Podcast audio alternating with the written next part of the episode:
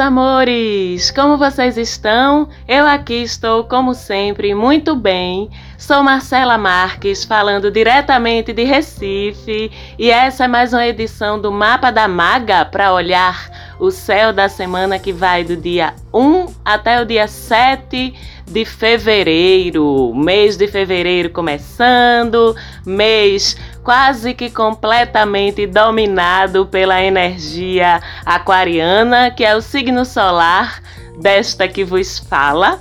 É uma semana em que a gente começa com Mercúrio retrógrado que já está dando ar da sua graça desde o dia 30 de janeiro passado, desde anteontem. Para quem não ouviu o programa da semana passada, daí todas as dicas para a gente não ser pega ou pego de bobeira por esse Mercúrio retrógrado aí, que é sempre um movimento que causa muita, muito estardalhaço, fica todo mundo morrendo de medo, mas é porque Mercúrio é uma energia muito próxima do planeta Terra, é uma energia muito próxima que rege situações que são muito do nosso dia a dia, muito da nossa proximidade, da nossa rotina. Mercúrio rege aí as telecomunicações, as comunicações, a tecnologia, os transportes, a troca de informação,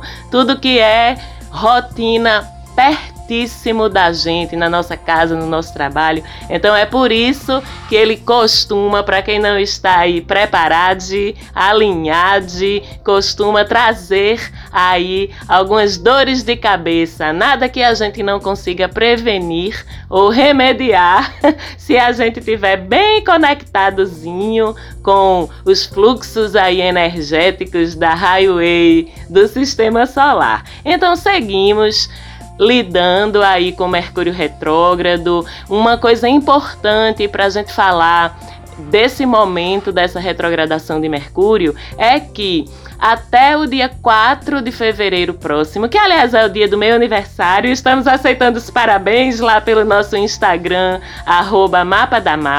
Mas até o próximo dia 4 de fevereiro, além de Mercúrio estar retrógrado, ele se envolve ou não se envolve com uma configuração que é bem peculiar no céu e que pode acontecer tanto com Mercúrio quanto com qualquer outro astro, ou quase qualquer outro astro. É que ele não se envolve em aspectos, ou seja, trocas energéticas com outros planetas ou astros. O que é que são os aspectos? São determinados ângulos no céu que os planetas ou astros formam entre si e que ajudam a gente a prever o comportamento daqueles astros ou pontos. Então, se um astro se envolve num aspecto positivo, num ângulo positivo, como um sextil ou um trígono, ou até mesmo algumas conjunções, então fica mais fácil da gente prever que, apesar das surpresas que aquele astro pode trazer, como ele está amarrado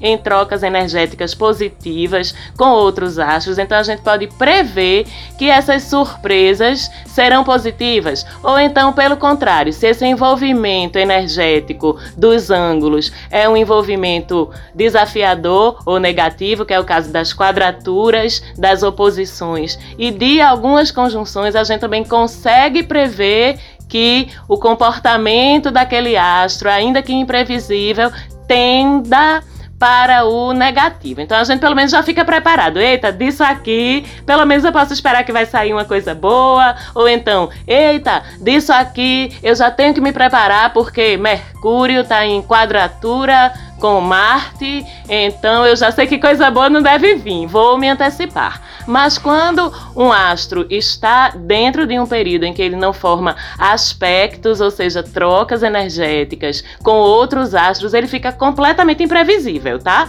A gente não sabe se aqueles desdobramentos vão ser negativos, no caso da retrogradação de Mercúrio, ou se aqueles desdobramentos vão ser positivos. Ele fica solto, girando aí no espaço sem amarração nenhuma. Então, normalmente são períodos em que fica muito difícil a gente entender o comportamento do astro, e estou falando até o dia 4 de 2 dessa retrogradação de Mercúrio. Então, quanto mais a gente puder se prevenir dos seus desdobramentos desafiadores, vamos dizer assim, melhor pra gente. Então, repetindo, se não ouviu o programa da semana passada para saber como lidar com Mercúrio retrógrado, procura aí, escuta e te prepara para não ser pego ou pega de surpresa, ok? Fora isso, já falei lá no começo do programa que esse é um mês que a energia aquariana domina o céu. Hoje, nesse momento, a gente está com o Sol em Aquário, Júpiter em Aquário, Saturno em Aquário, Mercúrio em Aquário. E nesse dia 1, segunda-feira, Vênus chega em Aquário também. Então, ficamos aí com cinco planetas no signo de Aquário, cinco astros no signo de Aquário. É muita energia aquariana se derramando sobre nossas cabeças e a energia aquariana já sabemos qual é liberdade, racionalidade, inteligência emocional, uma visão muito libertária do mundo, das relações, uma visão até mesmo revolucionária, eu diria. Olho no coletivo, olho na participação social, olho nas causas sociais. Tudo isso fica muito facilitado e muito favorecido por essa energia aquariana predominando aí no céu. E quando Vênus chega em Aquário, vamos lembrar quais são os assuntos principais de Vênus. Vênus rege os nossos relacionamentos afetivos e Vênus rege as nossas finanças. Então, quando um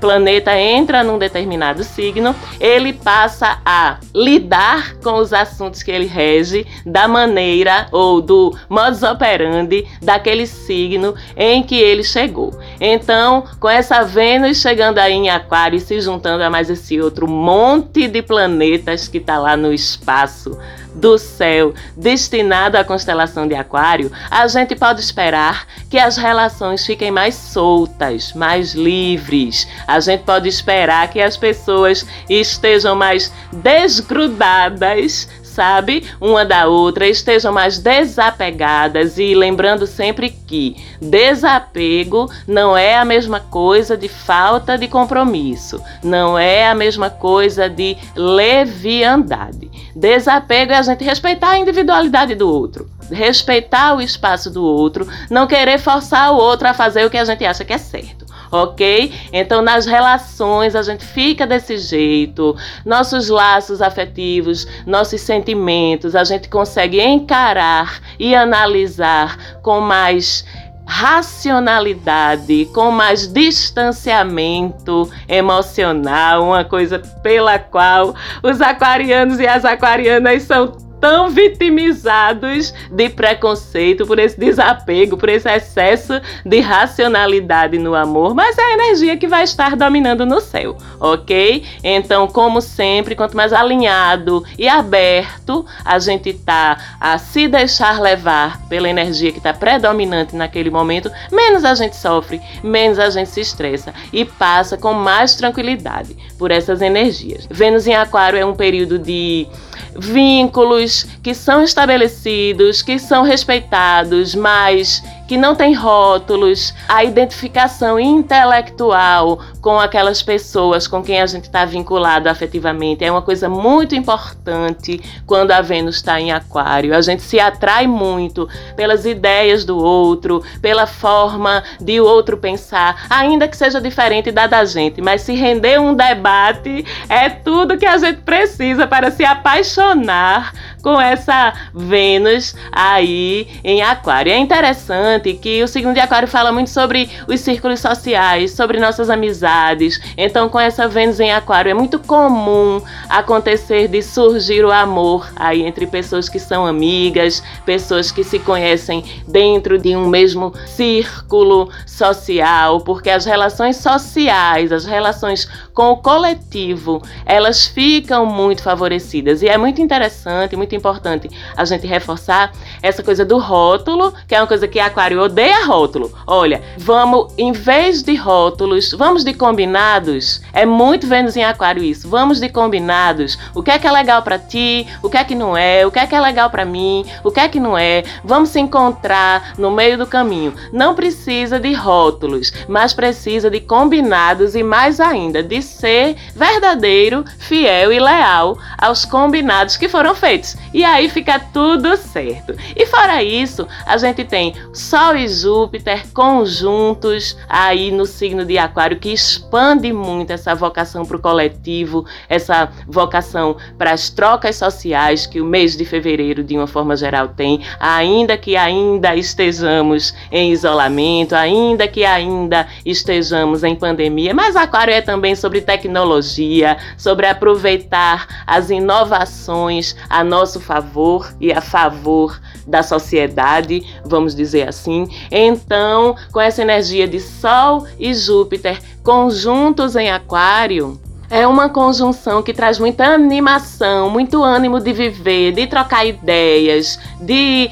estar debatendo, circulando informação, se chegando aquelas pessoas que pensam parecido com você, aqueles grupos com os quais você se identifica. É uma semana de expansão, expansão social, ainda que respeitando os padrões aí de saúde, de isolamento, mas com tudo isso, Sol e Júpiter plenos, maravilhosos, é uma conjunção realmente explosiva no bom sentido, mas ainda continua uma tensão aí sob a forma de uma quadratura de um aspecto ângulo desafiador que eu falei lá no começo, com Marte e Urano, né, o astro do imprevisível, do inesperado, dos desdobramentos que a gente não sabe onde vão parar, em conjunção, em reunião de forças aí com Marte, que é o guerreiro para o bem e para o mal, o combatente para o bem ou para o mal. Então são quatro astros muito importantes e muito influenciadores até do nosso dia a dia mesmo, reunidos aí em uma configuração tensa. Sol e Júpiter conjuntos de um lado em Aquário e Marte e Urano conjuntos ali a 90 graus de Sol e Júpiter em Touro. Então é uma semana em que a gente precisa ter cuidado com exageros de todos os tipos, excessos de todos os tipos, porque lembra Urano desdobramentos incontroláveis Lembra Marte combatividade, agressividade e irritabilidade. Então, a gente precisa ter cuidado com todos os exageros e excessos, inclusive do ego, porque eles tendem a explodir em irritação, em brigas, isso a semana toda, tá? Então ainda é uma semanazinha desafiadora, mas tem algumas coisas boas também acontecendo, como a gente vai ver. Além disso, Urano já está fazendo também uma quadratura, outro ângulo de estranhamento, dessa vez com Vênus, já que Vênus está chegando em Aquário agora. Quando chega, já é mal recebida pelo regente de Aquário, que é Urano, mas não está em Aquário, está em Touro, se estranhando lá, né? Então Urano já está quadrando Júpiter, já está quadrando Saturno e agora vai atrapalhar nosso bolsinho e nossa vida afetiva, nossas relações também. Mas como sempre, eu gosto de esclarecer que a quadratura, ela é um conflito interno da gente sabe? Que muitas vezes sim, a gente termina espelhando no nosso ambiente externo, nas nossas relações, mas é um conflito que ele se origina de coisas que estão mal resolvidas dentro da gente e que a gente tende ou a projetar fora, gerando conflitos, gerando atritos, ou a guardar dentro da gente e implodir. Ou ainda, quando estamos conscientes, quando estamos conectados com esses fluxos energéticos, como eu já falei, a gente pode aproveitar a quadratura para olhar para dentro da gente e entender o que é que está doendo e por quê sabe? E abordar aquilo de uma forma assertiva, de uma forma curativa, em vez de deixar aquilo explodir ou implodir, prejudicando a nós mesmos ou as nossas relações. E com esse envolvimento desafiador aí de quadratura entre Vênus e Urano, primeira coisa, traz logo um senso de inadequação a nós, sabe? A gente olha pra gente e a gente se estranha, a gente olha pra gente e a gente acha que a aparência não tá legal, que o meu cabelo tá uma bosta, que as pessoas estão achando que eu sou louca, feia, burra, chata, enfim. Tudo aquilo que a gente mesma às vezes se pega perguntando se a gente é ou se a gente não é, a gente termina projetando no que a gente acha que as outras pessoas estão achando da gente.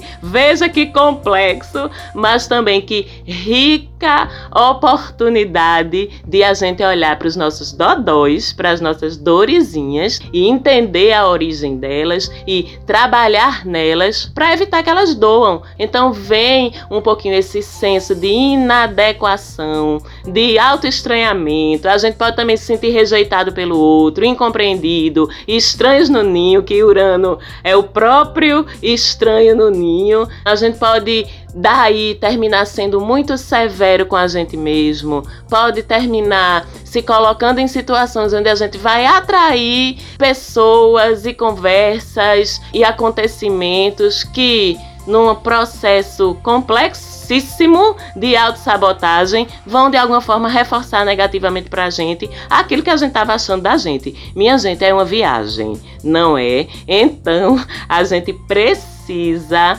parar e olhar essas coisas com essa racionalidade, com esse distanciamento emocional da gente mesmo, que aliás fica tão facilitado por esse céu dessa semana e desse mês tão aquariano. Vamos aproveitar para nos conhecer melhor e olhar aí para esses dodóizinhos e ver como é que a gente pode fazer para que eles não doam tanto, porque fora isso, Vênus também chega logo em Aquário, se juntando, se conjuntando com Saturno, aquele que pesa, aquele que julga, mas também aquele que traz mais maturidade, mais comprometimento no olhar da gente sobre as coisas e assuntos com os quais ele se envolve. Então, apesar de essa conjunção entre Vênus e Saturno ser uma conjunção densa, com D de dado, densa, não tensa. A forma como a gente vai lidar com ela depende muito de como a gente está se sentindo internamente.